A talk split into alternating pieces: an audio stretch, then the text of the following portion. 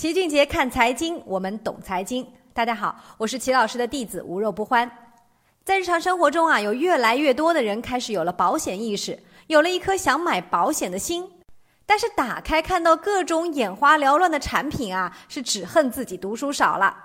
上一周我们在知识星球齐俊杰的小白集训营里给大家科普了一期保险，得到了大家的一致好评。那今天咱们就来聊一聊保险到底应该买哪种类型呢？这个保险啊，最开始是由古埃及诞生的，一些石匠他们自发成立了互助基金组织，然后收取会员费，用来支付个别死亡成员的丧葬费。这样一来啊，一旦家里有丧事的时候，也不至于拿不出钱来。这个风险啊，就从个体转移到由一个组织来承担了。中国的保险行业啊发展很快，目前啊已经成为世界上第二大保险市场了。但是保险行业在国内的发展啊并不算很顺畅，这是为什么呢？假如你是一名保险业务员，你跟你的客户说：“哥们儿，你买了我的保险，哪天您家要是着了大火，那您可算是抄上了。”你要是这么说的话，那我保证客户打不死你。所以这些不吉利的话，中国人一般是不爱听的。因此啊，目前在保险市场上卖的比较多的，反而是那些带有投资属性的保险产品。说白了，大家买它们还是为了赚钱，而根本没有把分散风险放在心上。比如什么万能险，它外表光鲜亮丽，业务员也和您说的天花乱坠，既能保障又能赚钱。但实际上，它却非常的粗糙，经常是保不了啥风险，也赚不了啥钱。所以，我们买保险啊，尽量要挑那种保障型的，这一类才是我们构建防火墙的有效工具。投资的事儿啊，您就别想了。保险的本质啊，就是为了规避风险的，而投资则是要主动去冒风险的，所以它们完全是两码事儿。保险公司是很喜欢卖给你理财属性的保险的，因为这样啊，他们便可以极低的成本占用您的钱很多年，但对您个人来说并没有什么好处。之前啊，在我们齐俊杰的小白集训营里，齐老师也给大家总结过一篇文章，建议大家买保险的时候可以从四个方面去考虑。第一种保险叫做百万医疗险，它的目的是为了解决大额医疗费报销的问题。通常保费也不贵，一般就是几百或者上千，每年花上几百块钱的保费就能撬动几百万的医疗报销，也是挺香的。不过大家要知道，保险公司啊并非慈善组织，他们也是要盈利的，所以买医疗险之前务必要仔细的研究条款，不要稀里糊涂的，最后买完了发现根本就理赔不了。比如买之前一定要留意一下续保的条件、保障的范围、院外购药是否能够覆盖、免责条款又是啥，以及免赔额度有多少。多数的医疗险啊，可能都会设有一个一万块钱的免赔额，意思就是你的医疗费只有超过了一万块钱才可以报销。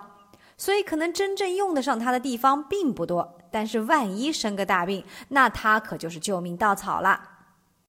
第二种保险啊，叫做重疾险，主要是重大疾病的保障，按照合同约定的疾病和保额来赔付，通常指那些不报销的重大疾病。家庭越是不富裕啊，其实越应该买这种保险，否则啊，很容易就让一个中产家庭一夜返贫。